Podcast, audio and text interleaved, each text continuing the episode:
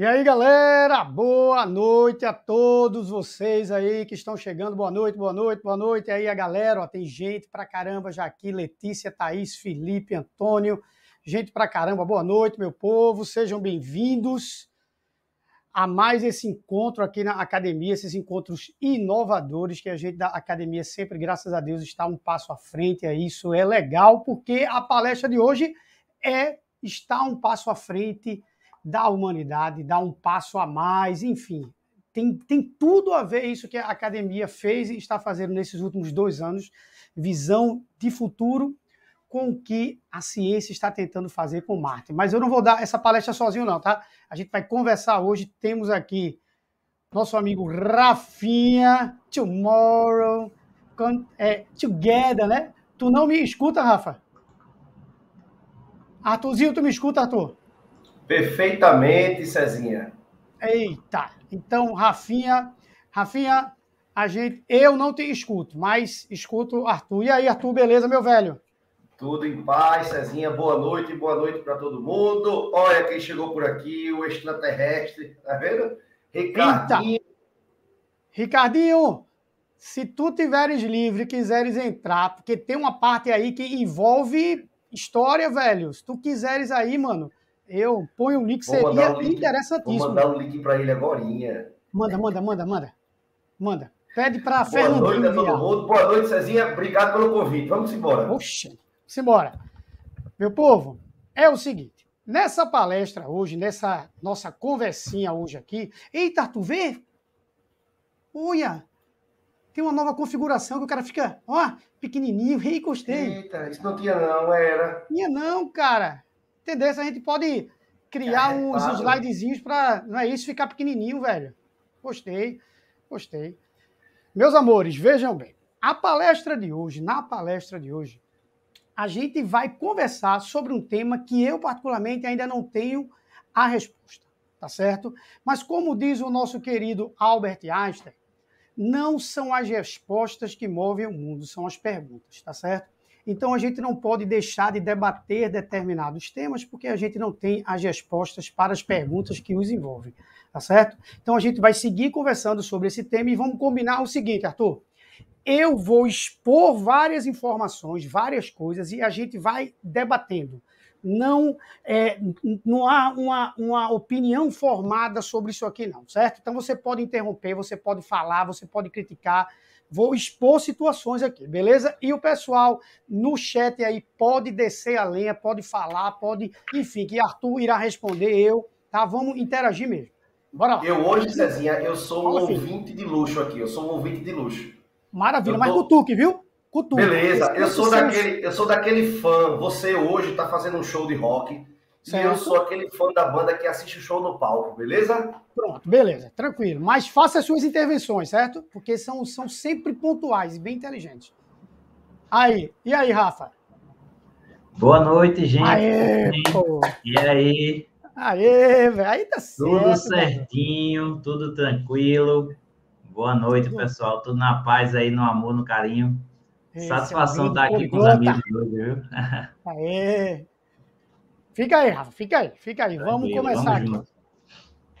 Comecei colocando logo o slide desse cidadão aqui. Elon Musk, tá certo? Que é o cara que mais investe para que a gente vá para Marte.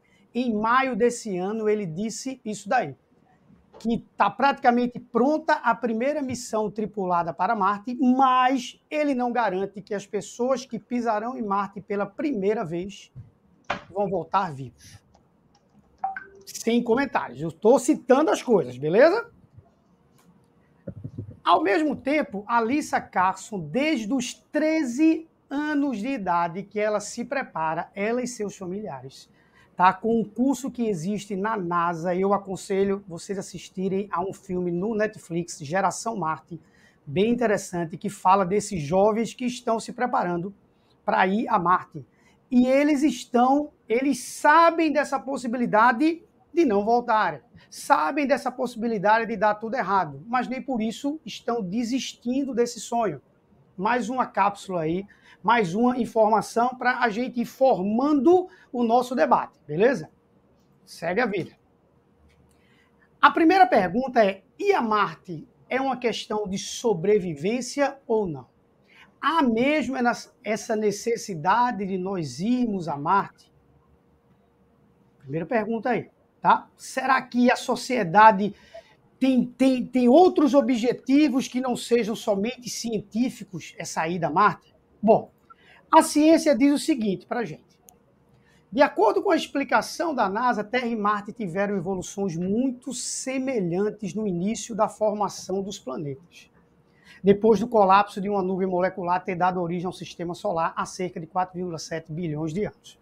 Então você começa a ver que uma das maiores agências espaciais, porque hoje tem a agência europeia que é muito grande, tá? Muito grande mesmo. Está ali, ó, lado a lado com a NASA, diz que a gente que provavelmente a Terra e Marte tiveram evoluções semelhantes. Por isso, eles querem saber se Marte, a semelhança do planeta Terra, alguma vez suportou vida. Tá?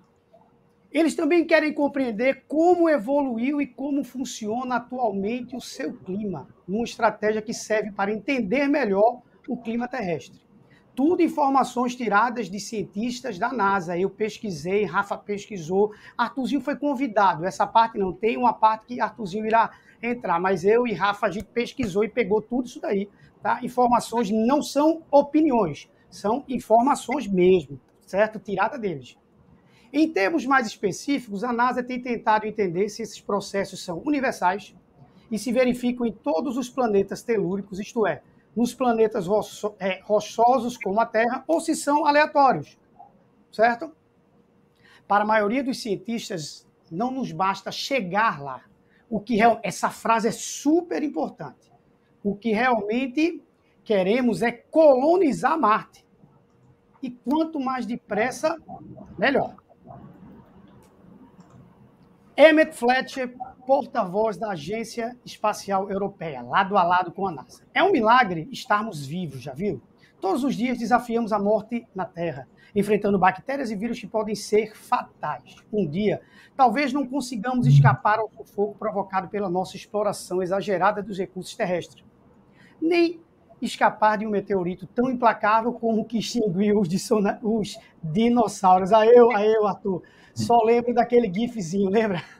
que tinha, tinha a terra plana, batia. Só me lembro desse GIF. Que GIF arretado, esse GIFzinho aí.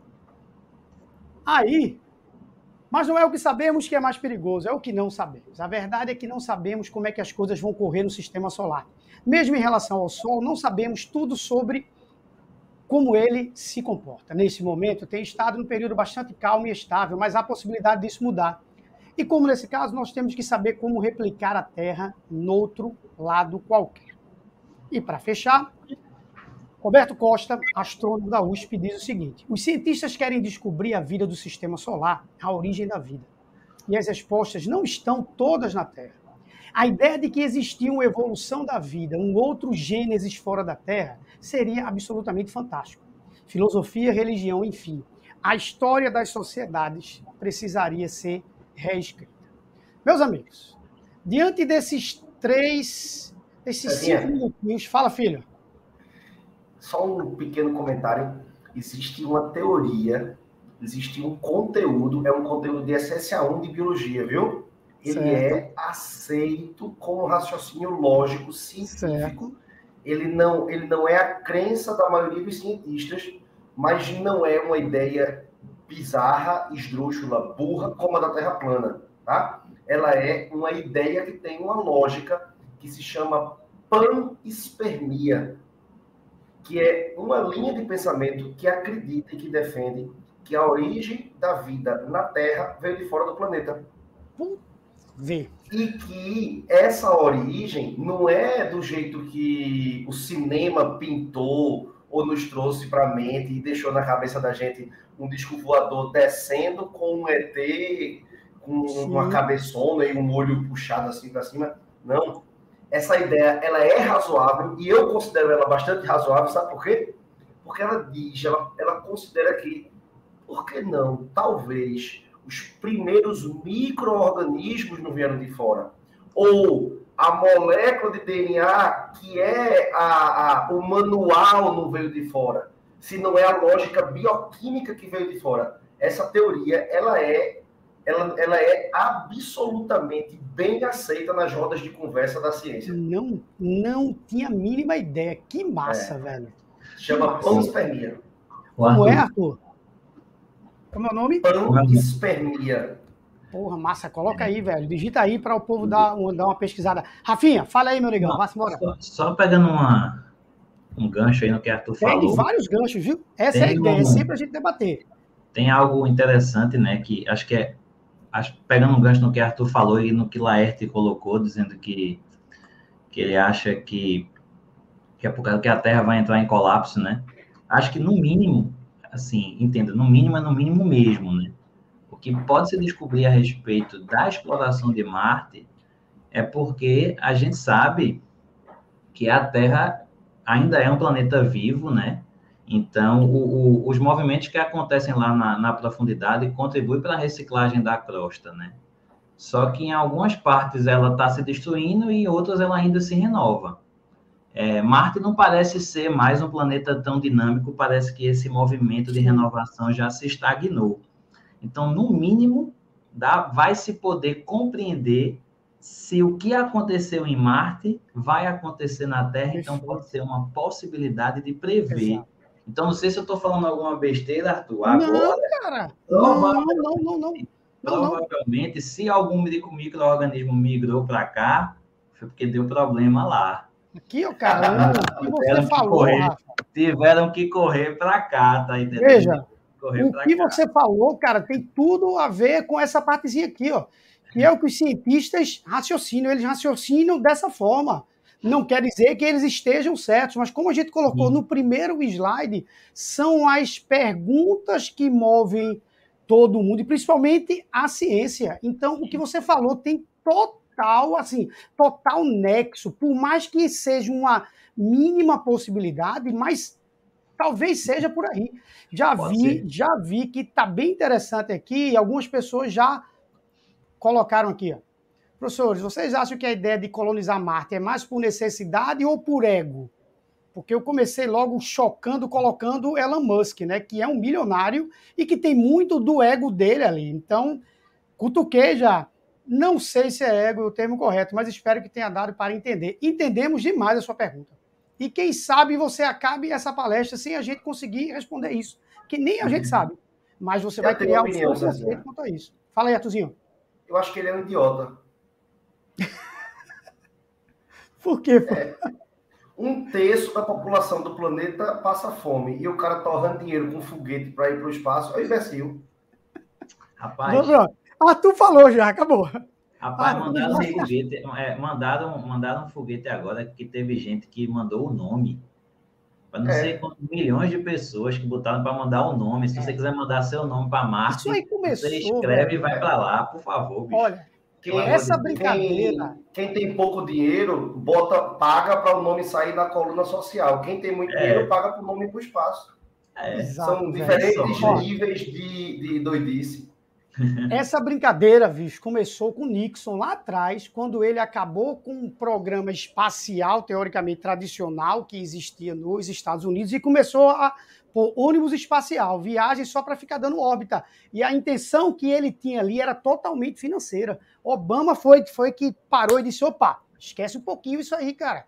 Ficar fazendo essas viagens, vai para a estação espacial, faz a volta, cortou. Mas Nixon fez exatamente isso daí existe uma reflexão que diz: será que a Terra não é o inferno do outro, de outro planeta? Eita, Rapaz, Ricardinho, entra aqui. Ricardinho está merecendo entrar aqui. Eu já mandei o link para ele. Fazer uma live disso aí, bicho. Se tu não entrar Pois é. Povo, vocês vão. Veja, vocês vão dizer se Ricardinho entra ou não. Vejam, vejam esse próximo slide aqui. O que a história das civilizações nos conta? Pô, eu sou analfabeto nisso. Arthur, talvez um pouco menos, que é um pouco mais, mais novo.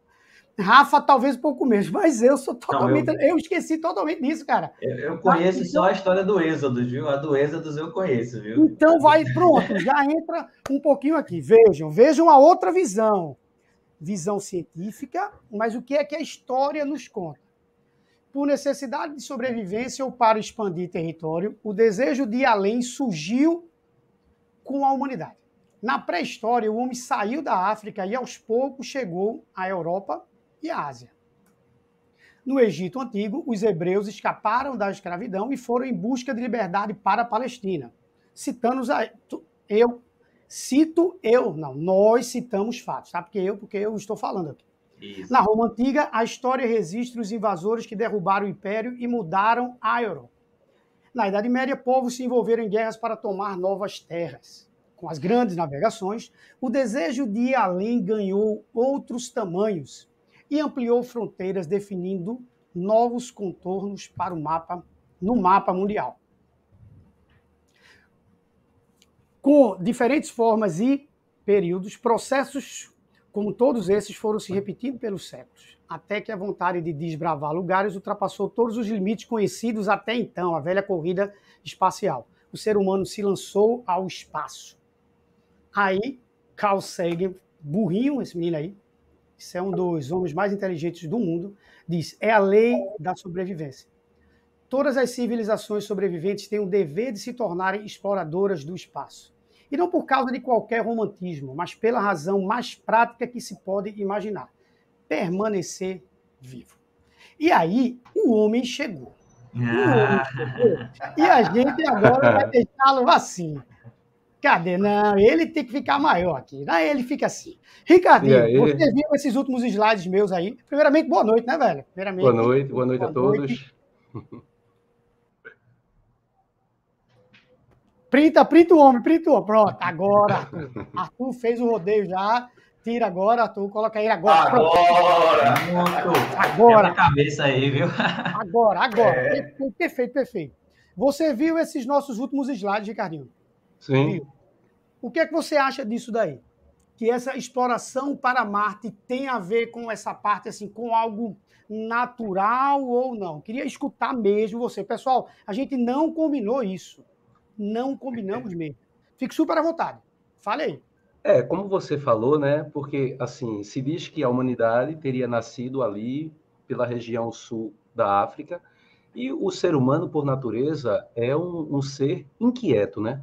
Então, o ser humano, ele, ele, ele não, não se acomoda a um lugar apenas. Tem até uma frase que diz assim: se o ser humano não fosse curioso, ele ainda estaria dentro da caverna. Né? Então, veja que a gente está hoje aqui nesse mundo da internet. Eu estou em Jaboatão dos Guararapes, vocês devem estar por aí no Recife. Né? Então, veja, se o ser humano ficasse lá dentro da caverna, com a sua fogueirinha, aquecido do frio, né? E, e, não fosse desbravar o mundo, então a gente não teria chegado a esse nível. Então, vê bem, você mostrou ali nos mapas, né? O homem saiu da África, foi para a Ásia, para a Europa, veio para a América, então ele desbravou grande parte do planeta, ele mergulhou, ele foi para o fundo do mar, e é natural que ele quisesse ir para outro, outro ambiente. Aí ele foi para o espaço, né? Então o homem foi à Lua nos anos 60, né? E há necessidade dele querer ir além. E toda vez, porque assim, nós somos seres culturais. Então, nós só chegamos ao que temos hoje porque o homem foi trabalhando a natureza, transformando a natureza, e isso deu um poder muito grande a ele da, de dominar uma técnica. E assim, a, a, técnica leva o homem ao infinito. Então, assim, mesmo que não seja uma pretensão do homem, ah, eu vou a Marte, eu vou além de Marte, mas a, o conhecimento técnico, científico, dá tanta possibilidade a ele que ele vai conseguindo enxergar cada vez mais longe. E essa técnica vai fazer com que o homem adquira mais velocidade, e é natural que com essa velocidade ele vença distâncias que ele antes não conseguia vencer. Por exemplo, antigamente, o cara para sair da Europa vir para cá levava mais de um mês, né? Hoje você pode tomar café da manhã aqui na América, tá? E jantar no Japão, né? Então, assim, a tecnologia, a técnica, faz com que o homem vença grandes distâncias. E pelo fato do conhecimento técnico científico ter levado o homem a dominar o microscópio, o telescópio, é natural que a própria tecnologia vá levando O homem é natural, é quando você é como você começa a correr. Arthur corre, sabe disso, né? Um triatleta aí. E aí, veja, você começa pouquinho, você começa caminhando. Depois você começa a correr. Aí você corre 5 quilômetros. Aí depois você quer 7. Depois você quer 10. Depois está feito o Arthur fazendo é, campeonato mundial. Daqui a pouco ele vai estar no campeonato internacional, entendeu? Mas então, o, próprio... o próprio desenvolvimento técnico, tecnológico, cultural, vai levar o homem a vencer grandes limites. E ele não precisa ficar, ah, eu quero fazer isso, eu quero fazer aquilo. Vai ser natural, porque quando você domina uma região, você quer ir além, né? Então é natural, Cezinha, que o homem vá a Marte e pode ser que a gente morra e não veja o homem ir além, mas é provável que ele vá além disso tudo. E entendeu? escutando, Ricardo, eu, eu, eu fico, é, fico mais calmo, assim, fico mais feliz, porque eu vejo que em cima disso daí aparece um legado que sempre esses processos deixam na própria sociedade. A evolução em busca desses novos espaços faz também novas tecnologias surgirem, novos modos, sabe? Eu acho que deixa um legado interessante essa agonia, essa, sabe, essa ânsia de, de se conquistar algo, acho que deixa um legado interessante, sabe? Acho que, que sempre, pô, celular talvez não hoje existisse se a gente primeiro não tivesse imaginado, quem sabe, ir à Lua, velho. Sabe? E uhum. viu que para se comunicar lá é muito ruim. Então, a gente precisa criar alguma coisa que se comunique melhor. Acredito eu que esses, sabe? Acho que torna Elon Musk menos imbecil do que Arthur disse, eu acho. Não, com eu acho, sabe, Arthur? Não é, é... Um pouquinho menos, né? Um pouquinho menos. Tem, tem, a, tem a questão do avanço tecnológico, né? Uhum. É, a gente tem, por exemplo, empresas hoje. O mundo muda muito rápido e tem mudado muito rápido, né, Ricardo? Sim. Um, a, o percentual, o percentil de variação, o que acontecia em 50 anos em um tempo, hoje está acontecendo muito mais rápido. Eu acho que isso tem muito a ver, César, com empresas que são maiores, mais ricas e mais importantes do que muitos estados hoje. Concorda? Então, a gente tem um cara, um, um, cara desse, de uma, dono de uma rede social, dono de uma Amazon da vida, um cara que domina a grana que esses caras dominam, o poder que esses caras dominam, eles são mais influentes do que 97, 98% dos líderes de Estado, do que as empresas deles são mais importantes do que Estados. Então, esses caras terminaram ocupando o espaço que um dia foi dos Estados Unidos, da Rússia, da China, então, é natural isso, né? Eu, eu quis entrar com os dois pés na porta, porque eu acho que esses caras podiam fazer um pouquinho mais também. Não, você outro lado. certíssimo, Mas é, é, existe essa, esse passo científico que é inegável e talvez a gente não esteja agora vendo o retorno que isso trouxe, né? Mas certamente daqui a dois ou 20 ou 50 anos, algo vai surgir dessas brincadeiras desse cara. Uhum. Perfeito, perfeito. Fica aí, Ricardo. Ricardo chegou, ficou. Entrou, ficou. velho. Fecha a porta eu aí, sou... Rafa, para esse homem não sair, Rafa. Eu sou como Arthur, viu? Eu sou aqui um espectador que estou ali mirando aí Perfeito, o show. Mas veja, veja como foi super interessante. Cara, nós montamos, eu, Rafa, a gente fez essa. Fez dizendo, ó, oh, Rafa, bicho, a gente vai começar, bicho, a palestra sem a gente saber como acaba. Ele fez, beleza, bora. A gente, porra, não, não tem, bicho, esse tema definido assim. A gente bora, se bora. Segue aí, Arthur, diz aí. Tem uma dúvida aqui, tem um, tem um comentário aqui, Cezinha, que eu acho que é interessante. Tu falasse daí da Lua. Olha o que I am Angel. Olha o que o anjinho aqui colocou.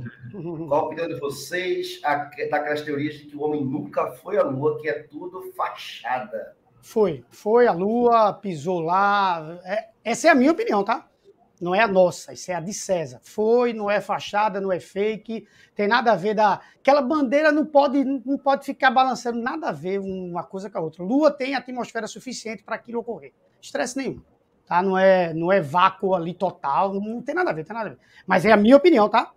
Posso escutar, vocês podem ter opiniões totalmente diferentes. Essa é a minha opinião. Rafa, não sei se Rafa pensa assim, não sei não, como é que eu, Rafa. Eu, eu prometo a vocês aqui ao vivo que eu vou fazer uma live, tá prometido, Arthur, pode anotar aí, Ida do Homem à Lua.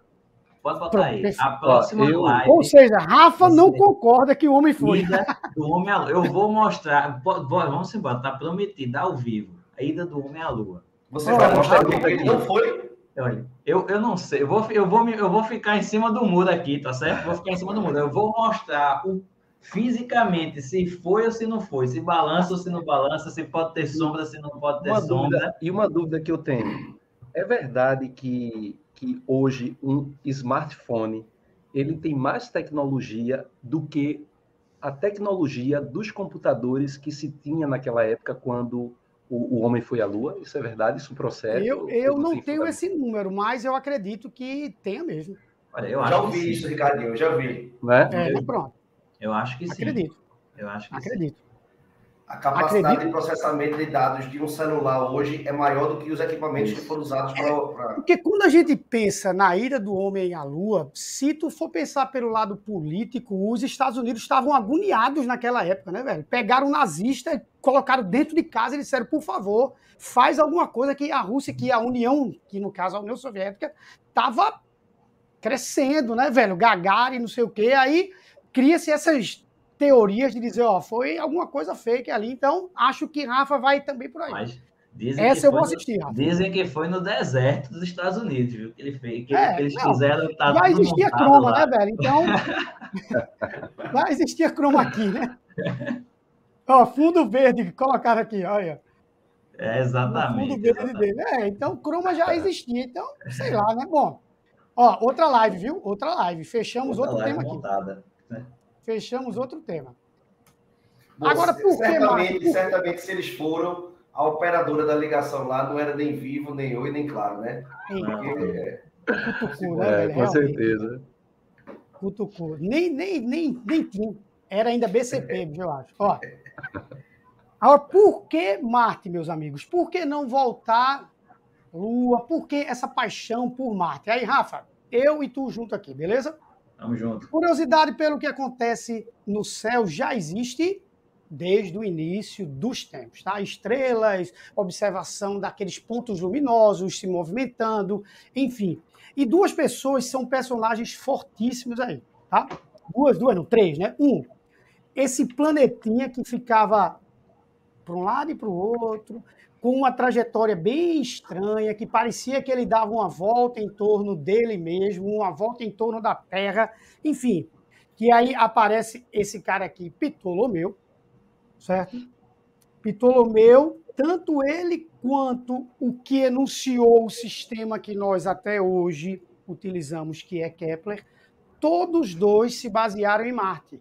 Era isso que Ptolomeu enxergava tá certo? Quando ele fazia as suas anotações. A Terra e Marte fazendo um movimento que ele achava que a Terra estava no centro e todo mundo girava em torno dela. E aí Rafa vai explicar um pouquinho mais daqui a pouquinho isso, tá? E aí ele se baseou em mais estrelas fixas aqui, vendo essa trajetóriazinha. E Kepler também se baseou em Marte, beleza? Aí a minha primeira pergunta, Rafinha. Manda. Bora lá, bora lá. É, o crime cometido por Ptolomeu na época em que ele visualizou isso daí, crime entre aspas, a atitude dele desse sistema geocêntrico, tu acha que foi mais um erro científico ou uma coisa de, de como é que eu yeah. é social, de influência? Tu acha alguma coisa em relação a isso daí? Ah, eu acho, Cezinha, que tem uma importância grande aí nessa história, que foi a, a ideia de Galileu, né? Que Galileu, ele trouxe para a gente a ideia de observar para poder tomar as, as medidas, né? Então, talvez, eu acho que uma coisa que faltou foi uma observação, entendeu? Foi, de fato, ali uma, uma uma ideia mais, mais de se observar, porque a gente sabe que o crime, o, o que estava incorreto, né, é a ideia de, dele dizer que a Terra é o centro de tudo, né? Uhum. Então, se, se tivesse ocorrido uma observação, é, como foi feito com Galileu, com a ideia de botar outros telescópios para a Lua e para o céu e observar, talvez ele pudesse ter tido uma, uma, uma opinião diferente, né? E uma curiosidade desse movimento, né, que esse movimento de Marte depois ele ficou conhecido como o Balé de Marte. Eu, isso ficou conhecido, ele ficou conhecido como o Balé de Marte, não é isso? Agora sim, Rafinha. Rafinha. Diz. É, quando tu falas assim que ele poderia ter observado como Galileu, porque assim é, é, Aristóteles, por exemplo, e Ptolomeu, eles eles trataram daquele modelo de universo finito e tal. Mas assim, eles podem não ter acertado, como depois claro. de Galileu hoje. Mas assim, sabe o que é que eu acho muito interessante nesses caras? é, assim, eu acho que não é o que está acontecendo aqui, mas a gente não deve condenar esses caras, mesmo que uhum. eles tenham errado, mas eles foram ousados por, pelo menos, terem imaginado uhum. isso, porque o que depois veio a se saber sobre o universo foi porque pessoas começaram a refletir o que eles disseram. Então, alguém teve que começar alguma coisa, né? Então, claro. eles estavam. Porque naquela época, veja, Aristóteles era um filósofo, um cientista também, mas era um, um cientista limitado pela falta do conhecimento técnico científico Isso. que se tem hoje, né? Isso. Então, a importância dele não é exatamente que ele tivesse que ter acertado, mas pelo menos ter ousado começar a pensar claro. sobre alguma coisa, né? E, e, uma coisa que foi dita aqui, né, Ricardinho, que a curiosidade é que se moveu as descobertas, né? Isso sim, é uma coisa sim. que a gente sempre, sempre comenta, né? Que a, a importância, porque Cezinha perguntou o que que faltou, né? A, a, a, importância, a importância dele, sem dúvida alguma, foi gerar curiosidade, né? Então faltou, conhe... faltou depois, conhecimento, né? Mais uma vez. Isso chega em Galileu, isso chega em Copérnico, né? Mas é, é, tem uma frase que Newton não estava se referindo exatamente a isso, mas tem uma frase que se encaixa, né? Newton fala assim: se cheguei onde cheguei, é porque me apoiei em ombros de gigantes. Então, você, a ciência é construída assim, né?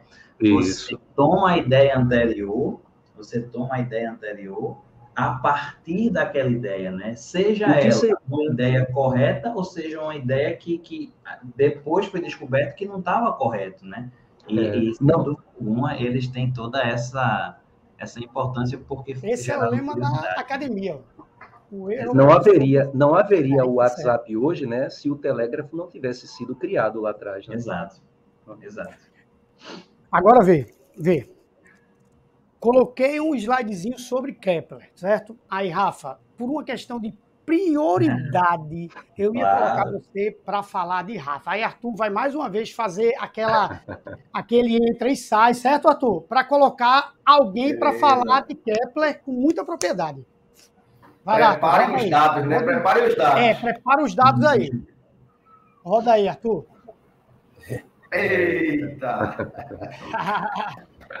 Tira a gente noite, e aí coloca aquele esquema. Boa noite, boa noite. Boa noite, minha gente. Boa noite. Boa noite. Boa noite. Agora pegou. Agora. Rogerinho, boa noite, meu velho. Tudo bom, querido? Boa noite, tudo Beleza? bom, tudo filho? Queria que tu conversasse um pouquinho sobre a paixão, entre aspas, né, de Kepler por Marte, tá? Porque primeira lei, segunda lei dele, tudo uhum, foi claro. nisso daí. Bata um papo com a meninada aí, por favor. É, Kepler, ele, ele era um, um heliocentrista, né? Mas ele trabalhava com o maior astrônomo da época, que era o Tycho Brahe, que era geocentrista. Então, ele foi contratado por Tycho Brahe porque ele era um grande matemático. Né? E Tycho Brahe precisava de um matemático para construir o modelo que ele queria, que era um modelo que fazia uma mistura. A Terra era o centro do universo, tudo girava em torno do Sol e o Sol em torno da Terra. Então, era geocêntrico, mas um Sim. pouquinho diferente do modelo de de Ptolomeu, porque o modelo de Ptolomeu estava dando problemas de posicionar, já que as, as observações estavam mais sofisticadas. Só que Kepler ele era heliocentrista, né? E aí começou a discutir e a trazer problema para Tycho Brahe. Aí Tycho Brahe fez o seguinte: eu vou entregar para Kepler os dados que eu tenho de Marte, que Marte ninguém consegue explicar, ele fica lá quieto com Marte e não vai atrapalhar a gente. Foi exatamente Marte que Kepler utilizou para descobrir suas leis. Vê que coisa interessante, né? Ninguém queria pegar em Marte, porque esse laço que ele faz no céu é uma bronca. É uma bronca, não é? É uma bronca. Aí, Tico Braga disse, ó, você vai ter que resolver o problema de Marte, porque é, é, a gente está precisando, mas era para Kepler ficar afastado. Só que os dados de Tico Braga eram dados muito precisos. Ainda hoje, mesmo a olho nu, os dados de Tico Braga ainda são extremamente precisos. Com esses dados, Kepler, um grande matemático, conseguiu construir é, é, é, é, as suas leis que descrevem a cinemática da gravitação. Mas foi justamente, eu diria assim, a vida acontece, não é? Você está no local com os olhos. O cientista, quando vai para um laboratório, aí diz assim: olha, ele descobriu por acaso. Não, não. Aconteceu o fato e ele estava com os olhos preparados para isso, né? Uhum. Então, é, é, é, Marte foi entregue para Kepler para ver se ele ficava quietinho no canto dele e não defendia o sistema heliocêntrico. Olha o resultado que deu. Uh. Até, é, até, o Galileu, o grande Galileu, questionou os resultados de Kepler. Achava que Kepler não estava correto. Até o Galileu. Todo mundo fala muito de Galileu. Eu não sabia, mas não, não, não coloca que Galileu, quando Kepler disse que é, é, a, sua, a sua segunda lei falava sobre a velocidade dos planetas que era a velocidade variável, Galileu disse assim: Kepler parece que está louco, eu não vou mais me comunicar com ele. Galileu, o grande Galileu, não é? Isso é meu neto passando por aqui, viu? Não, foi todo tirando o Rafa aí, que já estava super avisado, é, e eu. É o neto passando aqui e Alberto Einstein, o cachorro aqui do lado me cutucando. Alberto Einstein, Kepler, é, é, é, às vezes, não é lembrado por, pelo que fez. Mas, é. para a teoria da gravitação universal, Kepler foi muito mais importante do que Galileu. É, Rogério, sem contar que tudo isso foi feito sem o conceito de força, né? Que você é. ir no, livro de, de Kepler, ele fala sobre força. Ele diz: olha, o planeta gira em torno do Sol porque tem uma força magnética mantendo esse movimento do planeta em torno do Sol. Claro que não é a magnética, mas essa Sim. dica para Newton, claro que fez efeito, né? Ele Foi disse tudo. que era uma força. Ele Sim, disse que era uma força. É meio caminho andado. Né? Verdade. Ou deveria, deveria ser mais lembrado, Kepler. Quando a gente estiver em casa assistindo alguma coisa via é, é, é, é os satélites né? artificiais, é para dizer assim quando terminar o programa: Ô Kepler, obrigado. E ninguém viu. Né? Arretado. Arretado, Rogério. Pô, minha gente, pronto, pronto. Então, vamos... Chegou, não, peraí, fiquei, fiquei. Tem, tem, tem mais física aqui, tem um pouquinho ainda de física. Fica mais um pouquinho, que a, gente vai falar junto agora. Vamos, vamos ficar tá. junto. Olha, poxa, eita, se eu tivesse preparado, Arthur, esses slides para eles ficarem assim, ó. É. Cara, ficou massa assim, velho. Diga aí. Caraca, velho. Mas viram outras, viram outras, viram outras. Fica aí. Os desafios a gravidade em Marte. A gravidade em Marte ela é pequena quando comparada com a gravidade da Terra. Mas os cientistas dizem, Arthur, meu amigo, aí é contigo, que a grande bronca talvez não seja se adaptar a essa gravidade pequena, porque os caras podem até, entre aspas, treinar isso daí, como já fazem, tá certo? Fazem esses. A bronca seria, na cabeça deles, a variação dessa gravidade, porque o cara sai de uma gravidade de 10 metros por segundo ao quadrado, passa seis meses e meio, sete meses com a gravidade praticamente nula, depois vai para 3,7, depois volta para essa gravidade nula, depois volta para o 10. Essas variações talvez causem danos irreparáveis. Aí eu queria, à luz da biologia, entender se isso aí é possível mesmo, se é alarde, o que é que poderia ocorrer, o que você poderia falar aí. Cezinha e, e todo mundo, vê que coisa. Eu vou, eu vou, lançar aqui uma ideia no campo da curiosidade, mas só para que a gente reflita o quão importante a gravidade é para um sistema biológico. Os, os astronautas, quando vão para a estação espacial, Pense nisso, vê que negócio maluco. Quando eles vão para a estação espacial, diminui demais a força G sobre a cabeça deles, concorda? Uhum. Eles voltam, Ricardo, de 7 a 10 centímetros maiores.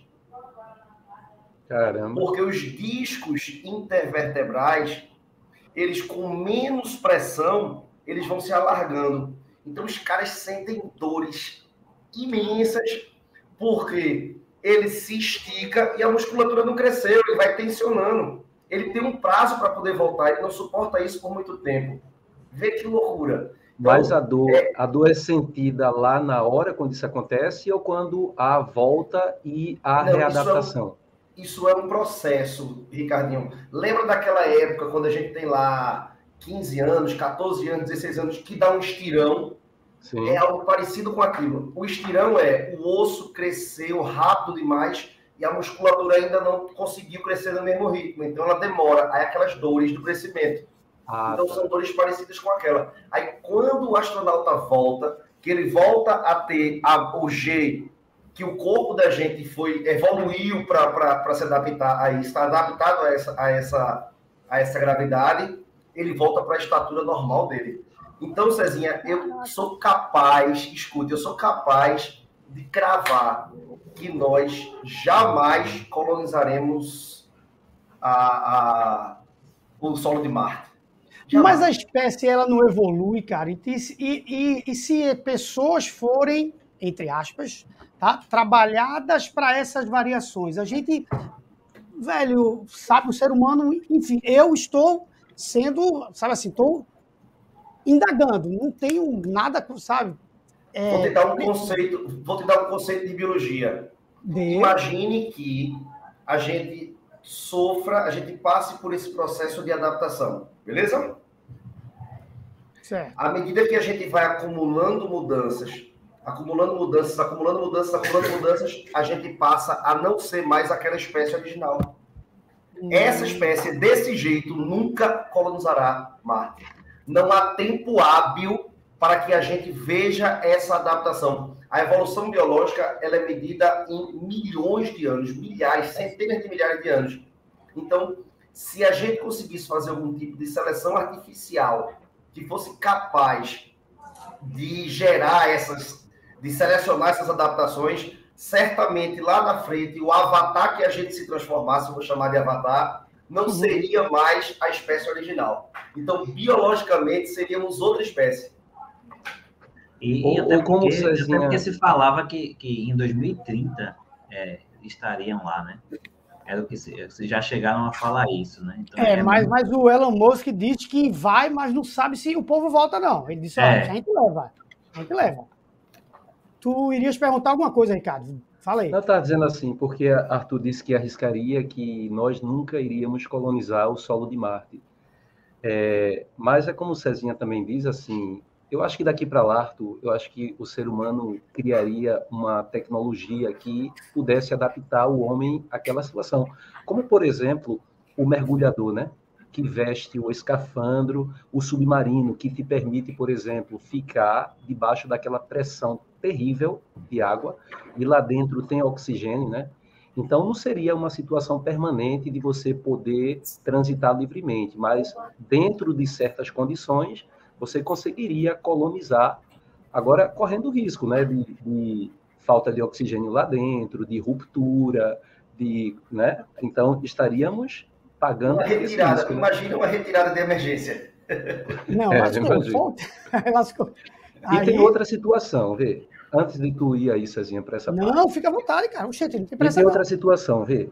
Quem iria para Marte, né? Se Marte fosse colonizado? Porque, vê, aqui no mundo, ah, aqui no Brasil, vamos falar da nossa realidade. Ainda existem pessoas hoje que não têm moradia, que não têm, não existe uma política pública que possa atender a todo mundo, que possa comprar a casa própria.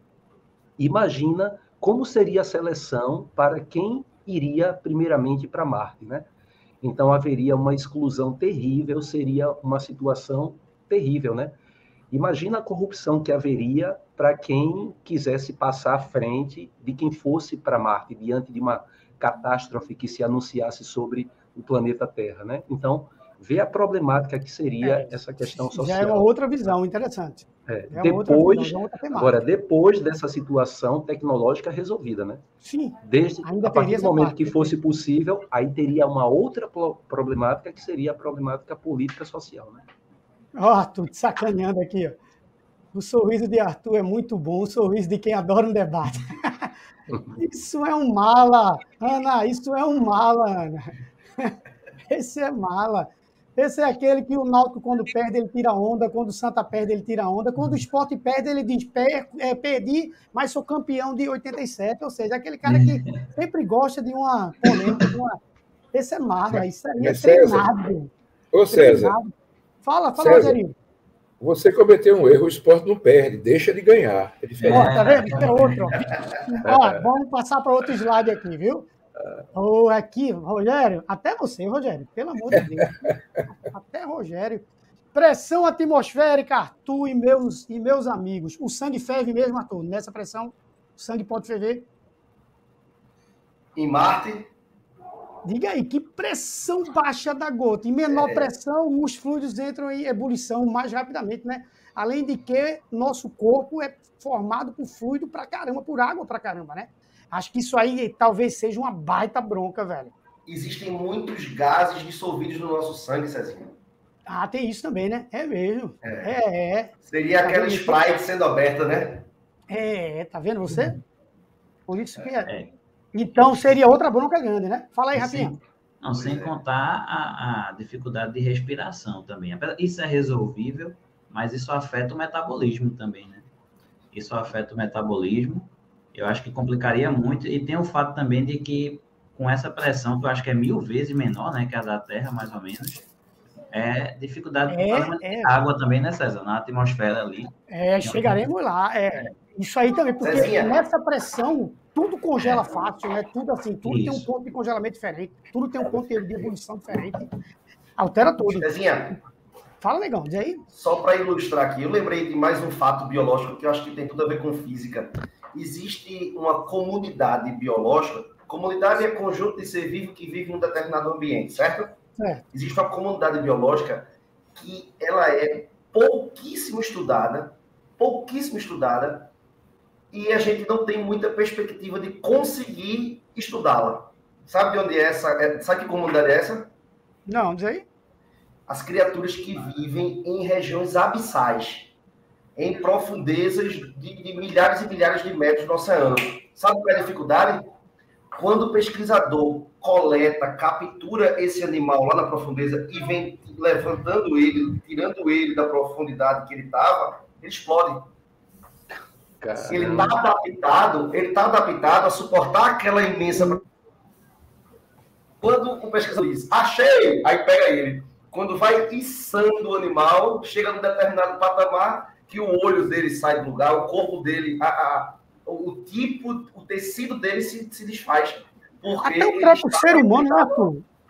O é... povo mergulha simplesmente focado na profundidade que o corpo humano suporta. Beleza. E para tu retornar? E essa variação de profundidade?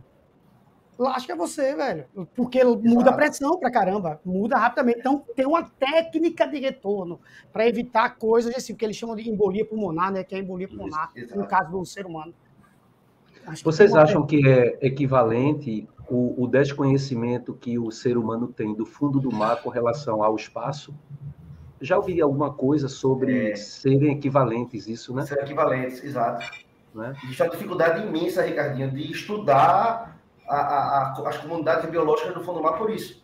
Primeiro, a, grande dificuldade é a gente conseguir chegar lá, né, por conta dessa dificuldade de pressão, e de trazer quem está lá para aqui é outro, é um segundo problema. Uhum. Entendi. O, o universo tem a vantagem de você receber a informação com a luz, não é? Sim. Sim. A zona abissal não tem isso, né? É. Já é mais uma dificuldade também. Ótima visão, Rogério. Ótima visão, perfeito, perfeito. Isso eu não acho que é bronca, não, concordo, amigos? Temperatura, assim, entre aspas, porque, bicho, a gente, o ser humano já está sendo muito exposto a várias temperaturas extremas, tanto negativamente, principalmente, né? Mas temperaturas altas também. Acredito eu que não seria um grande desafio, não. Eu não sei se a Tu tem algo a falar, mas eu acho que a galera vai para a Antártida, velho, que tem uma temperatura média de menos 40, e vive lá e faz turismo para lá, acho que não seria bronca, não sei.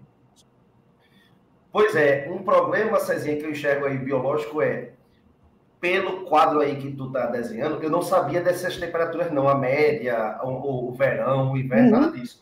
Mas pela proximidade, seria super tranquilo para a gente, porque é? nós somos animais de sangue quente, a gente produz o próprio calor, nós somos endotérmicos. Mas eu acabei de lembrar outro problema. Boa parte do nosso alimento não é assim, não é endotérmico. Como era que a gente ia se alimentar lá? Como era que a gente ia cultivar vegetal lá? Como era que a gente. Vamos ver, um tem uma proposta, e aí você sim, disse se ela é válida ou não. Tem uma proposta. Tá, mas vamos pensar nisso aí. De onde eu me alimentaria lá, né? Foi ótima pergunta. Pensem aí, viu, povo? Que povo aí que, que tá aí, os 160 que estão, pensem nessa pergunta aí de Muito boa. É, ou seja, eu só, eu Fala, filho, fica à Uma observação. Lógico. É essa temperatura aí do, do verão a 22 graus Celsius, né? na verdade, ela é por pouco tempo e é ali no Equador, né? Porque também não é, perfeito, não é também para a gente olhar e não achar que dá para você sair, é, passar um bom verão lá, com uma sunguinha e tal, né?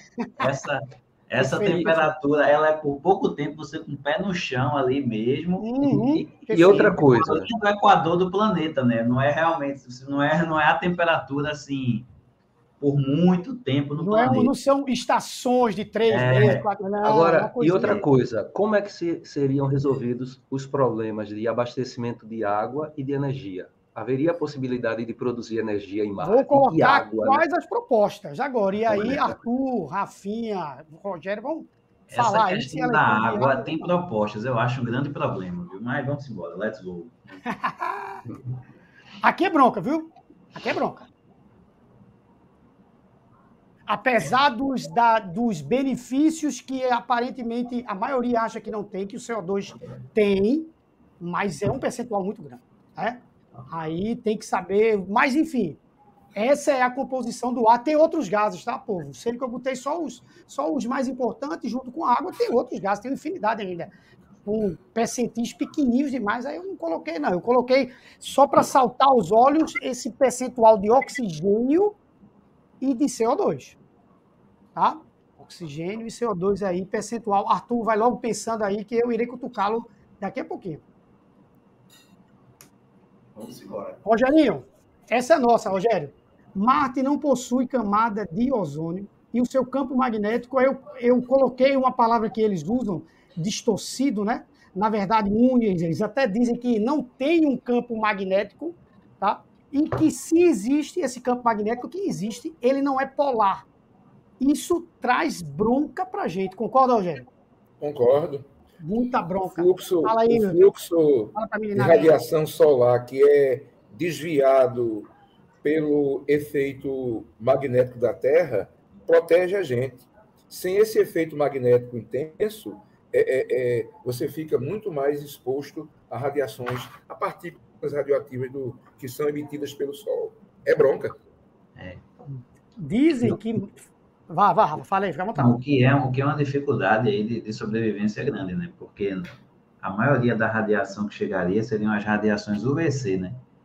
Que é, é altamente nocivo ao nosso corpo, né? Não tem camada de ozônio. Rogério, perfeito essa ideia do campo do campo magnético, né? Não, não tem camada de ozônio como tem aqui. E aí, como é que a gente vai se proteger dessa radiação?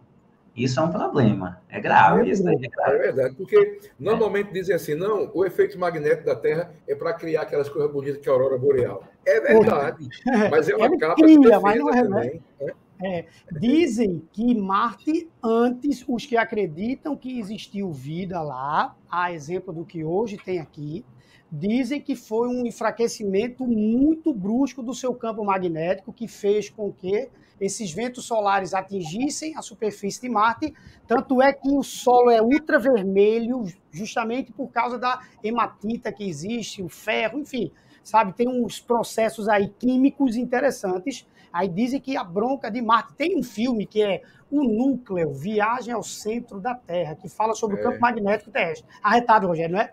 Muito é, bom muito filme. Bom fala sobre o enfraquecimento. E pelo que você está dizendo, Cezinha, a, pegando aí a, a, parte de Arthur, que é da, da biologia, eu acho que a medicina teria grande dificuldade de procurar estabelecer parâmetros né, para a questão de, de vitaminas e tudo mais, porque seria um ambiente totalmente diferente, né? Então, por exemplo, a gente aqui precisa de vitamina D, da luz do sol. Então, como é que a medicina iria é, trabalhar para que o corpo humano né, pudesse se manter vivo e forte? Então, acho que seria um desafio muito grande. E outra coisa também, Marte é de quem? Né? Então, depois que vários países conseguissem tecnologia para ir para lá, quem ficaria com o quê? Né? Então, qual a dimensão das guerras que existiriam entre os países, né? Será que a gente ia ter guerra nas estrelas, literalmente? É né? muito interessante quando a gente faz, faz algo parecido com esse aqui, que temos visões totalmente assim, que coincidem, mas que um enxerga um pouco além. Ricardo foi na parte histórica, já visou, já está é. enxergando é. algo interessante, velho. É, é porque a, a geopolítica, né? É, extraterrestre existiria, né? E com certeza haveria aí alguém querendo se sobrepor aos demais, né? Com certeza, com certeza. Algumas soluções propostas, amigos. Ao oxigênio. Artuzinho, os caras fizeram um teste, e aí você vai ver se isso é. Não que não seja verdadeiro, óbvio, tá? Que é óbvio que é. Mas assim, fizeram um teste naquele. Esqueci qual o nome da do robozinho, cara, que foi, velho, pra lá, ó. Esqueci, Rafa, tu sabe o nome dele? Eu vou ver aqui, eu acho que eu. Curiosity, né? Curiosity. Acho que sim. Acho que né? sim. Pronto. É. Ele levou essa maquinazinha, tá?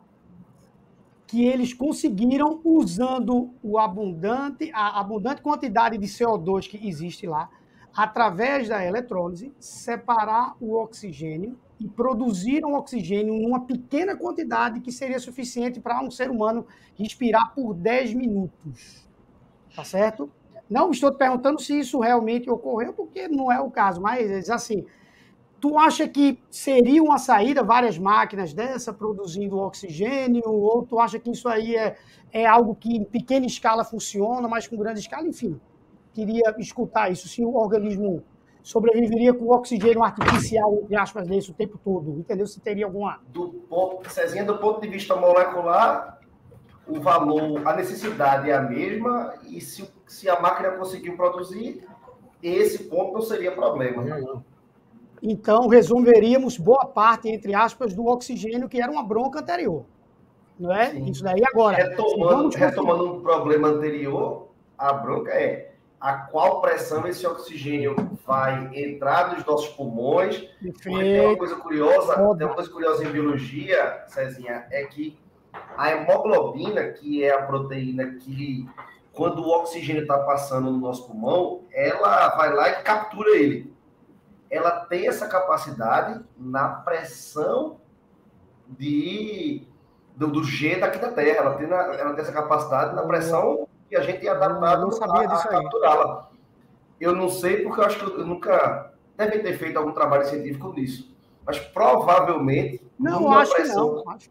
Não? Isso aí é pressão... seis meses atrás, quatro meses. Pronto. Não sei se eles fizeram isso. Numa pressão marciana dessa, daí, a hemoglobina, o oxigênio passaria por ela, ela não teria capacidade de, de reação. É, eles produziram o oxigênio, mas não quer dizer que eles testaram esse oxigênio produzido, sabe, Arthur? Eles produziram, por isso a minha pergunta. Por isso a minha pergunta, isso foi existe. cirúrgico. É, o oxigênio existe, cirúrgico. mas a conexão dele com a hemoglobina, acho que ainda tem um gap aí para ser, ser resolvido. Perfeito. Você foi cirúrgico, algo que eu não sabia disso. Aí já é uma nova diretriz que eu crio nessa minha cabecinha aqui quanto a isso. Entendeu? Por isso que eu disse, eu vou começar essa palestra para aprender. Aprender. Eu estou querendo aprender aqui. Estou citando fatos. Alimentação. Para manter suprimentos e alimentação, uma alternativa é a produção de comida local com hortas adaptadas e cultura hidropônica. A opção retratada em filmes de ficção científica e série já funciona na Estação Espacial Internacional. Esse eu posso meio que entrar um pouquinho falando que já existe e há um bom tempo certo? Já existe há um bom tempo. Não sei se existem nessas culturas, Arthur, como acho que foi Ricardo que, que tinha falado, nutrientes suficientes, se o cara consegue viver, se, sabe, enfim, se é uma coisa de dois, três anos, porque eles viajam, passam 30 dias, 40 dias e voltam. Os caras não passam colonizando lá. Entendeu? Não sei o que é que tu acha disso aí, não sei. Se essas se o cara vou, viver com medo do mato, sem eu vou mais uma vez, eu vou mais uma vez repetir. Vou, eu tô chato hoje, né? Não tá não, tá não, tá arretado. Tô meio chato. A, a nutrição vegetal, os nutrientes vegetais, são chamados de macronutrientes vegetais, ou seja, o tipo de sal, a qualidade e a quantidade dos sais que as plantas tiram do solo, tem tudo a ver com a composição química da terra. É impossível você levar o vegetal do mesmo jeito que eu acho impossível a gente se adaptar às condições ambientais, climáticas, enfim, é, é, de pressão de Marte, não basta pegar uma batata, feita quem falou aqui de tubérculo, e plantar no solo de Marte. Ele não tem a composição química que tem os sais que são necessários e suficientes para aquele vegetal se desenvolver. Ou seja, tudo teria que ser levado e aparentemente, imagine que essa live fique gravada aqui para a posteridade, para os Exato, próximos milênios. Um dia alguém ria da cara da gente, né? Olha, os pois caras é. não imaginaram isso, né? É. Mas isso é que é legal, né, velho? Isso é que é legal, né, pô?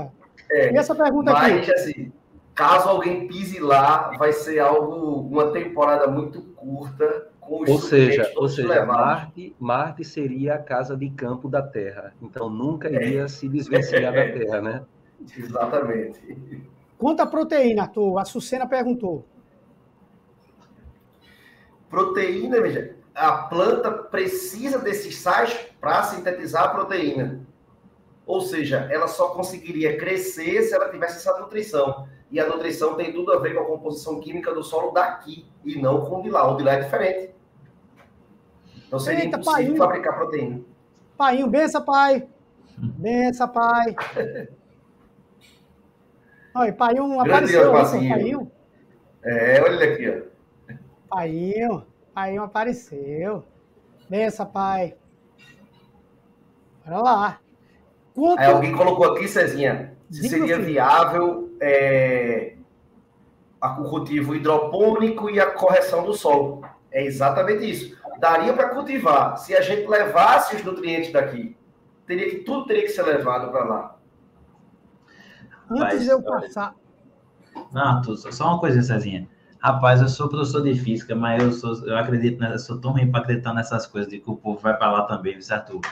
Eu tava pensando aqui, rapaz, o porquê, o Cezinha botou por que Marte? Cezinha botou por que Marte? Eu tava pensando, rapaz, ó, eu, Marte, porque Vênus, pô, Vênus tem 450 graus Celsius.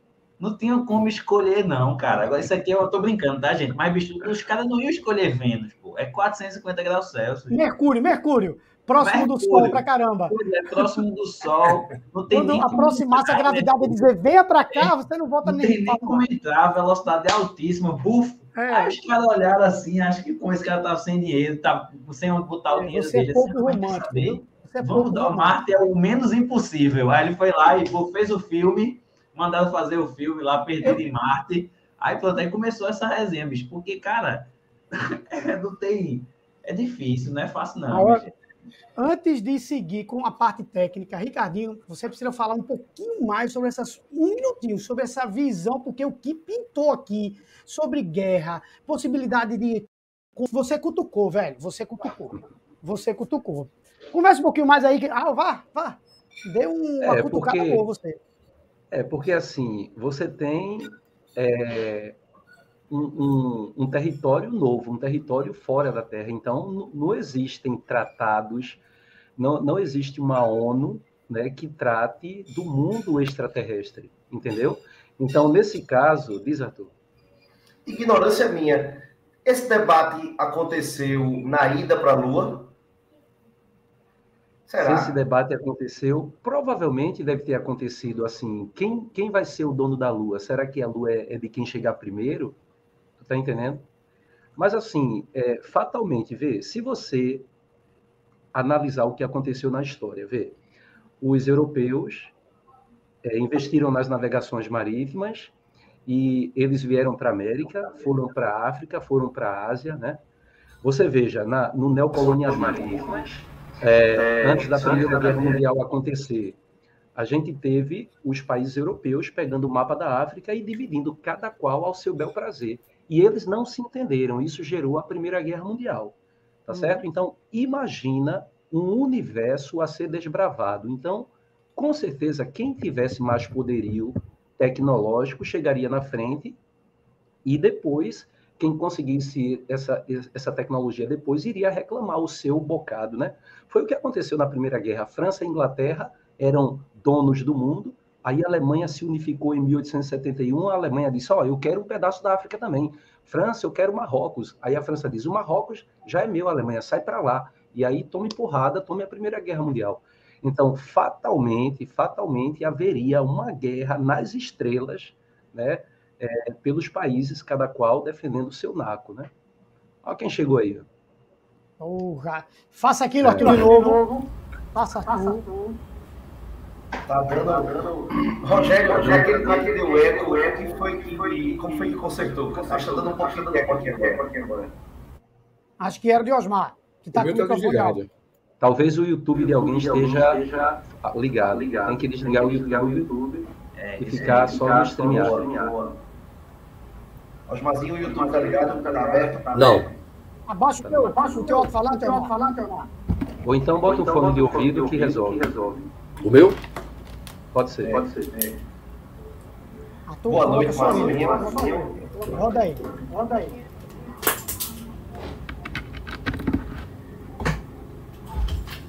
Enquanto o Osmarzinho tá ligando aqui os, os fones. Oi, oi, oi. Ah, já resolveu. Ah, já resolveu. Tá chique. Posso, posso, posso dar boa noite? Puxa, boa noite. Boa noite, mas rapaz, eu não você. Quando eu era aluno de ensino médio, eu ficava doido. Eu, queria, eu adorava biologia, adorava física. Matemática é uma gramática. Eu, eu curtia a gramática, mas eu, eu gostava mais da, da, da literatura, que é a física, né? Agora, agora minha paixão era, era história. Eu, aí imagina a loucura de um pirralho, né, rapaz? Aí eu tô aqui, é. eu tô aqui dentro dessa galera. Eu, eu entrei aqui só para dar uma noite e um cheiro para todo mundo. E ouvi aqui, de camarote, essa conversa. Vamos embora. Vai, Arthurzinho. Vamos lá. Beijo, meu professor. Fica aí, fica aí, Mazinho. Fica aí.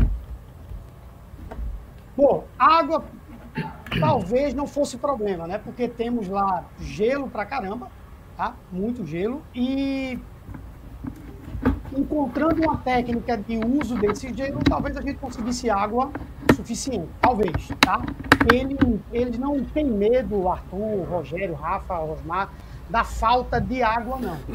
Tá certo? Óbvio, o ser humano precisa de muita água, certo? É muita água, mas me parece que eles não, não têm medo disso daí. Inclusive, até essa maquinazinha já é utilizada há muito tempo pelos astronautas, que eles pegam o próprio xixi, né? filtram e usam água para ele. Entendeu? Então, me parece que a água não seria bronca, não entendeu? Eu não sei se vocês concordam, entendeu? Mas parece que não é estresse, não. Uma coisa boa. É, eu acho que água, água a gente já tem uma, bastante técnica. A água é algo tão fundamental, né? É tão fundamental há tanto tempo e tantos países ricos no mundo já sofrem com falta d'água, né? Isso já é. Para falar de falta d'água para um brasileiro é, é algo meio estranho. Né? A água para a gente ela é muito barata, ela, o acesso dela é, é, ela é muito perto de quase todos nós. Talvez não soe, não faça tanto sentido. Mas é tantos países, muitos países com grana, têm territórios limitadíssimos. Imagina o Japão. O Japão é, é muito rochoso, Israel no deserto, Austrália cheio de deserto, Estados Unidos cheio de deserto. Enfim, a gente tem países com territórios muito pequenos né? Então, essa guerra ou essa, essa, essa briga para conquistar ou para produzir água em condições adversas, ela está relativamente já bem dominada aqui no, no, no, planeta. A gente já conseguiu resolver isso com certa. Penso igual. É. Penso igual. Rogerinho e Osmar podem entrar comigo nessa aqui. Veja aí. O lado bom, tem que ter um lado bom, né? Ou pelo menos a gente sempre busca o lado bom. Da pequena gravidade. Velocidade de escape. é mais fácil escapar do campo gravitacional de Marte do que do campo da Terra. Não é isso, Rogerinho? Correto. Não é? Porque eu vi que lá na frente perguntaram como é que nós iríamos chegar lá, como é que nós iríamos escapar, como é que nós iríamos retornar. É. Cara, talvez a bronca não fosse essa, fosse o combustível. Não é isso? Talvez fosse o combustível, mas o, o, o campo gravitacional, mas eu quero escutar você. Diga lá. Espera espera chegar mais no afélio e aí gasta menos, né? Pois é, Marte alinha com a gente dois a cada uma década, durante dois anos aproximadamente, assim, 20% do tempo ele fica alinhado conosco, em pontos interessantes, entendeu? Então, pegaria, também concordo, também concordo, tem um lado ruim dessa pequena gravidade, mas tem um lado bom, né? Outra aqui. Inclusive saiu agora, recentemente, né? Opa, desculpa, Três. Rafa, perdão. Saíram três, três naves agora, uma da, dos Emirados Árabes, né? Uma dos Estados Unidos, com certeza, e se eu não me engano, foi da China. Justamente nessa ideia de gastar, tá, tá nesse período, e vai durar mais ou menos 26 meses a viagem. Eles estão chegando lá em, se eu não me engano, é em fevereiro, ou é em março ou é em fevereiro. Mas está justamente nessa época. O que acho que é bom falar, né, Cezinha, que a questão Sim. é que a órbita, a órbita é elíptica, né? Então, para você é, é, chegar em Marte, é, é complicado porque você tem que mirar num planeta em movimento, né? Uhum. Então, tem que escolher a hora certa mesmo, a hora certa. Uma outra possibilidade, estava pensando aqui, uma outra possibilidade é que se conseguissem tecnologia para aumentar as, as velocidades né, do, da- das naves, poderia durar bem menos tempo, né? E se a órbita não fosse elíptica, eu já li que durava mais ou menos 33 dias a viagem, 35 dias. Mas como Que, que diferença, estão, né, velho? estão com velocidade, então dura ali É. seis, acho que seis ou sete meses, né? É, que diferença, diga aí. E, e se você conseguisse velocidades próximas à da luz, eu também já li que durava 20 minutos. Que é o que é esse delay de comunicação que existe. Exatamente. um é de comunicação, exatamente o tempo de comunicação. Bate certinho mesmo com a ideia. Perfeito. Combustível, eles estão nessa alternativa aqui, tá? Que é a chamada reação de Sabatier, onde eles estão conseguindo metano através do uso, Arthurzinho, ó, do CO2, que tem abundância lá, do hidrogênio capturado da água que eles vão tirar desse gelo e eles conseguiriam esse combustível para escapar. Já estão fazendo testes quanto a isso daí e estão conseguindo números bem interessantes, tá? Quantidades muito grandes, quantidades, então, campo gravitacional para escapar seria interessante, tá? Combustível para escapar, sim. A bronca ainda continua sendo a parte fisiológica, a fisiologia humana. Eu acho que a grande bronca está na fisiologia humana. Acredito eu que a tecnologia não vai não vai perder essa batalha, não. Acredito eu. Não sei Eu se. também, eu, eu não consigo enxergar possibilidade, não, nem, nem de perto, nem de perto. A gente teria que criar uma bolha muito maluca, teria que levar, não era nem um ônibus espacial, tem que ser um comboio para construir uma cidade alternativa para tentar. É, imposs- é, é impossível, eu não estou querendo. Arthur, Arthur, Oi. assim, o, o- o ferro, ele é muito danoso, a, assim, muito, muito danoso à, à sobrevivência humana, assim, altas quantidades de ferro, porque Marte, se eu, se eu, eu acho que eu, eu não tenho certeza agora não, se eu não me engano, é conhecido como planeta vermelho, Sim, por causa da grande quantidade de ferro muito. na... Então, provavelmente pode ser um planeta muito tóxico, né? Isso não, não É, se o, sabe. ferro, o ferro do solo no ambiente é? No, no- É, no ambiente, é. Porque se talvez se for um planeta tóxico, né, não é difícil. Eu assim, é porque eu já, já percebi que eu sou meio contra, né, eu acho que não chega, né? Também eu sou a favor, eu acho que não chega lá. Então, se for com essa grande quantidade de ferro, se for um planeta tóxico, né, muito tóxico, eu não sei se a gente conseguiria também se adaptar lá. Fica aí uma Bronca, é bronca, é bronca. é, Posso, eu- posso. Vai, vai. Deve, Painho. Você tá calado demais, Painho. Tô calado demais porque eu tô me controlando, eu sou falador. É, eu, tava, eu, eu tava pensando aqui. é, eu tava, tava até brincando que eu botei aqui uma brincadeirinha. Só, só de, lima, de melão. Acho que eu já vi um- uma- uns 10 tipos de melões diferentes, sabe?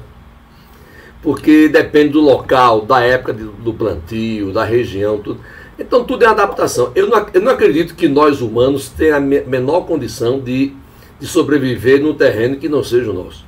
Agora, eu acredito que no futuro, sim, e eu começo no mundo online, a gente dá, dá para muito bem ter nossos olhares e sentimentos em Marte com uma espécie de robô. Começa por aí. E aí nós vamos começar a plantar uma, uma frutazinha, começar a plantar uma bactériazinha, e talvez algum ano, alguma época do, do, do mundo vai desenvolver-se uma vida né, semelhante à nossa com as características de Marte. Pra, acho que para nós, do jeito que nós somos, ir direto para Marte é uma tecnologia, é um, é um, é um push tão grande que eu acho que não é viável não. A não ser um milionário assim, que eu quero passar o um mês em Marte, aí inventa uma bolha só para ele, entendeu? ele volta todo quebrado. É, eu vejo quase impossível. Eu acho, eu acho que no futuro, acho que no futuro a gente vai viver dentro de exoesqueleto, tudo adaptado. Acho que, que nesse momento é difícil acreditar, mas o que a gente já vivenciou de desenvolvimento tecnológico nos últimos anos, eu acho que a gente, hoje agora, não tem ideia da tecnologia que ainda vai aparecer, entendeu? Eu acho que tem coisas na frente da gente que estão pedindo, implorando para serem descobertas, mas que o ser humano ainda não desenvolveu a capacidade de enxergar isso. Eu acredito, entendeu? Ricardinho, existem coisas batendo na cara da gente para serem descobertas, com certeza. Mas eu vou pegar essa frase e vou parafrasear já ela. Existem coisas na cara da gente para serem resolvidas. Concordo. Muito antes disso.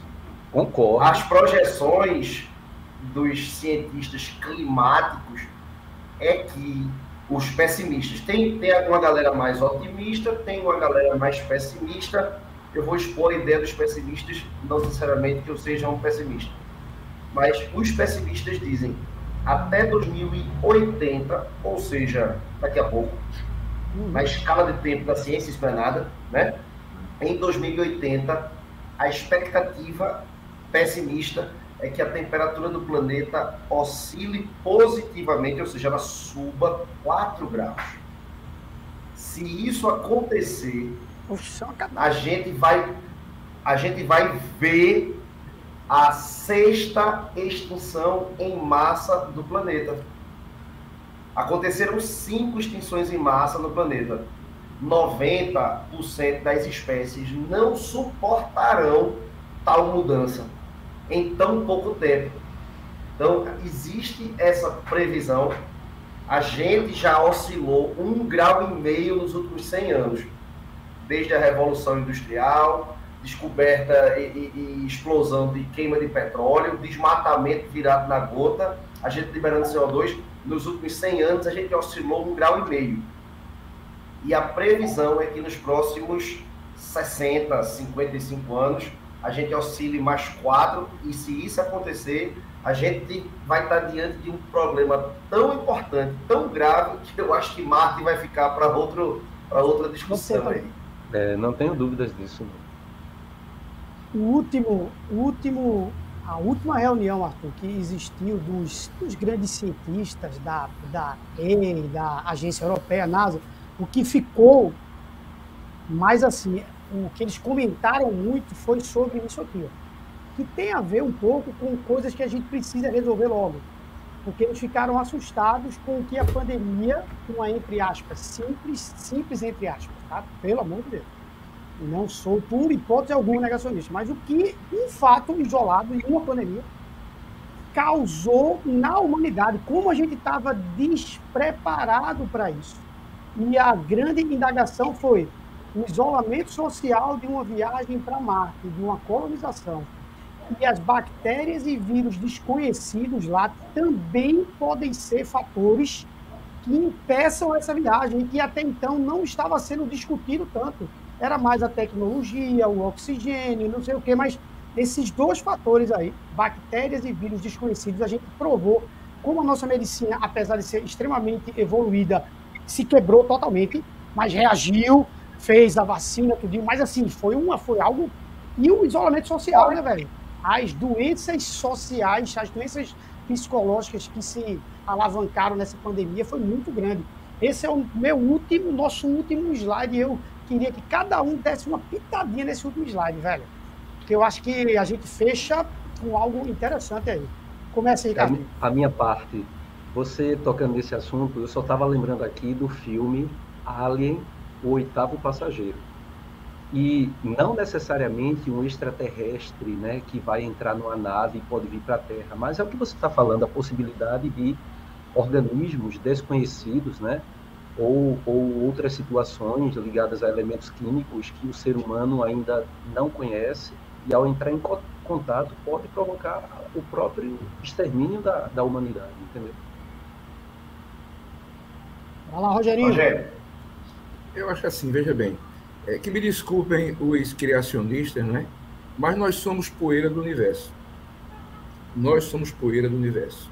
Então, quando nós olhamos para o céu, nós olhamos de onde nós viemos. Então, dá aquela vontade de conhecer de onde nós viemos. Nós viemos desse universo, nós somos poeira do universo. Agora, olhe para o sistema solar. A Terra está num local, a trajetória dela é quase circular. Se ela fosse um pouquinho mais para dentro, seria muito quente. Se ela fosse um pouquinho mais afastada, seria muito fria, muito quente, né? Um pouquinho mais afastada, seria muito fria. Aí, como, como, como Arthur colocou, é, esse tipo de, de, de, de vida não seria fácil estar acontecendo. Então, nós estamos num local privilegiado, que tem tudo isso que está se querendo levar para Marte e todas as dificuldades. Seria talvez muito melhor cuidar mais dela, né? Cuidar mais dela. Porque é difícil. Então, a conclusão que eu cheguei, Rogério, no que você disse, é que nós somos, digamos assim, e, e eu gosto até dessa teoria, é que nós estamos aqui por acaso, é que nós somos é, estamos no lugar certo, na hora certa. Né? Quando você diz eu dessa proximidade, tão, é, dessa. Eu não sou tão distância. determinista assim, né? Mas as condições para esse tipo de vida, elas aconteceram na Terra, mas elas vieram do espaço. Não foi criado. É a minha, é a minha interpretação. Sim, mas Agora, eu não estou falando. Eu não estou falando nem de determinismo, que, é o é, acaso mesmo, entendeu? Pois é. Eu queria que, que é, é, é as pessoas entendessem como era importante a gente cuidar mais da nossa casa. Nós viemos para cá, então ele deve cuidar, cuidar da casa. Agora nós viemos de lá. Agora, como, como espiritualista que sou, eu sei que essa vida na Terra, ela tem data para deixar de existir. Milhões e milhões, mas tem. Mas isso não me preocupa muito, porque como eu sou espiritualista, outros locais serão apropriados para o desenvolvimento desse desse grande, dessa grande, como é que eu diria assim, inteligência universal. É mais ou menos só de besteira, né? Maravilhoso. Rafa? Não, eu, pegando um gancho na fala de Rogério, né? Eu acho que independente da, da nossa crença, tem uma coisa que vai ser sempre universal para todos, né? Que é o, o, o cuidado que é nosso. E pois é. a gente, eu posso, eu posso ser criacionista, é, Arthur pode não ser, a gente pode divergir nisso. Mas desculpa, gente... desculpa, viu, Rafael? Desculpa. Não, Rogério, que é isso, que é isso. Mas tô, tô, colocando, tô pegando justamente o gancho nessa ideia para mostrar para nós que, assim, é, precisamos concordar é, e cuidar do que é nosso, né? do cuidado que é nosso, né? Porque isso é, é, é uma, e fica até uma, uma mensagem de que a gente pode olhar para aquilo que nos une, né? Tem, tanta, tem tantas coisas que nos unem, então se a gente começar pelo que nos une, é, talvez até é, podemos entender melhor aquilo que diverge né, nas, nossas, nas nossas opiniões, né? E assim, cuidar do nosso, da nossa terra, né? é, é, um, é urgente. E eu falo que, que é cuidar, não, não é só cuidar assim do, é do meio ambiente, né? Mas é cuidar das pessoas. Cuidar das pessoas. Acho que essa pandemia ela trouxe para nós assim ainda mais, é, deixou mais latente que a gente precisa ter uma consciência de cuidar do outro, né? De cuidar do outro, de entender o nosso interior, entender que a gente é, é, é a gente é, às vezes precisa parar e dizer assim, ó, eu preciso de ajuda, né? Eu preciso de ajuda. Então, Arthur brincou dizendo, rapaz, você vai ficar escrito aí daqui a um tempo, e isso daqui a um tempo, que essas palavras, né, cheguem para que as pessoas saibam que o que nos une é que a gente precisa cuidar do meio ambiente, isso tem que ser unânime, precisa cuidar do meio ambiente e precisa cuidar uns dos outros. Isso sempre vai nos unir. E a gente precisa sempre partir disso. Sempre vai ter paz e amor se a gente partir disso. Eu acho que é mais ou menos é isso que eu penso a respeito dessa, dessa ideia. É por, ah, isso que amo, é por isso que amo tanto você, Rogério. Coisa massa, coisa massa. Arthurzinho, olha, Ed colocou aqui, olha a cara de Arthur. Pensando, pensando, pensando para não falar besteira. Ficou pesado, não foi? Ricardinho entrou, Rogério. Eu pensei, eu pensei em encerrar e dizer que estou sem palavras. É, eu pensei nisso, acho que eu vou encerrar, eu vou dizer, vou agradecer, que eu não vou ter muito o que falar não, depois, depois de Rafa e de Rogério. Mas eu acho, acho que tem, tem algo a falar, já que o último slide que tu projetasse aqui tinha a ver com pandemia, Cezinha, eu acho que uma das maiores lições para mim, né, apesar de ter estudado isso, apesar de acreditar nisso, você viver na prática é diferente. Você ter a experiência na prática é diferente. Nós somos primatas, com licença, vou falar como biólogo aqui para todo mundo. Nós somos primatas e como todo primata, nós somos bichos sociais. Então, a energia, vou tentar juntar um pouquinho do que Rogério e do que Rafa disse. Essa energia da gente só existe, a minha energia só existe porque a de vocês existe. Então, a minha energia só faz sentido porque a de vocês está fazendo sentido. Eu, solto nesse universo, não consigo fazer absolutamente nada. Né? Então, a pandemia, o isolamento, mostrou, primeiro, o quão frágil a gente é, né? o quão sopro é essa, essa, essa organização que eu carrego aqui. Apesar de complexa pra caramba, ela é muito frágil. E a expressão biológica do que Rogério chamou de energia e do que Rafa talvez esteja falando, pensando em, em algo mais próximo de Deus, eu acho que na biologia a expressão disso é socialmente a gente é muito dependente um do outro e essa dependência é uma dependência boa, é uma dependência que não me torna fraco por depender de você, Cezinha. Isso, ela nos faz fortes, nós somos mais fortes por estarmos juntos. Eu acho que eu não sou fraco por depender de você. Nós dois juntos somos mais fortes. Primata é isso, primata é social. Muito bom. Painho, você fecha. Olha, eu imagino um menino mal educado dentro de casa, desaforado com a mãe, não faz nada, não, não se comporta direito. Aí de repente vai para a escola, leva tudo, tudo de ruim do que ele é em casa, para o colégio, para a rua. Somos nós em Marte. Nós, nós, a gente não está preparado nem, nem para o colégio, quanto mais ir para Marte. Então, acho que nós temos muito que consertar a nossa casinha. E quando eu falo casinha, é a casinha humana, a cabeça, principalmente nosso comportamento social, né? O nosso amor ao próximo.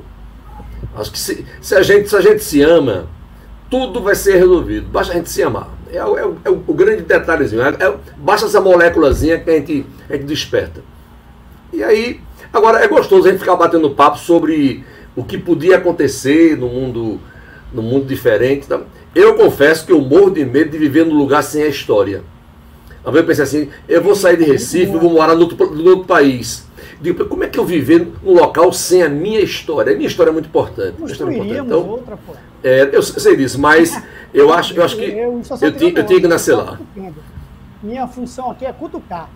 Então, respostas rápidas, rápidas. Votação. E aí, Rogério, sim ou não? rápido, rápido. Olha, nós, somos, nós estamos num pálido ponto azul do universo. Então não teria tanta pretensão assim, não, viu? Não. Não saberia responder, não. Sim, até mesmo que seja um, um, casal que vá numa única viagem, entendeu? Pode, é possível, tá? E a longo a um. prazo, Rafa. acho que possa ser possível também. Rafa, não, não. Não. 2 dois, a 1 um. César, vou me ausentar do voto. Arthur, 3 a 1 um. Osmar. Vai ter, vai, com certeza. 3x2. Pra gente ficar feliz, aí eu vou com meu pai. 3x3. Pronto. Amigos, muito obrigado. Show de bola. Valeu, valeu. Vocês foram maravilhosos. Abrilhantaram nossa palestra aqui de física. Obrigado, Arthur. Obrigado, Ricardo.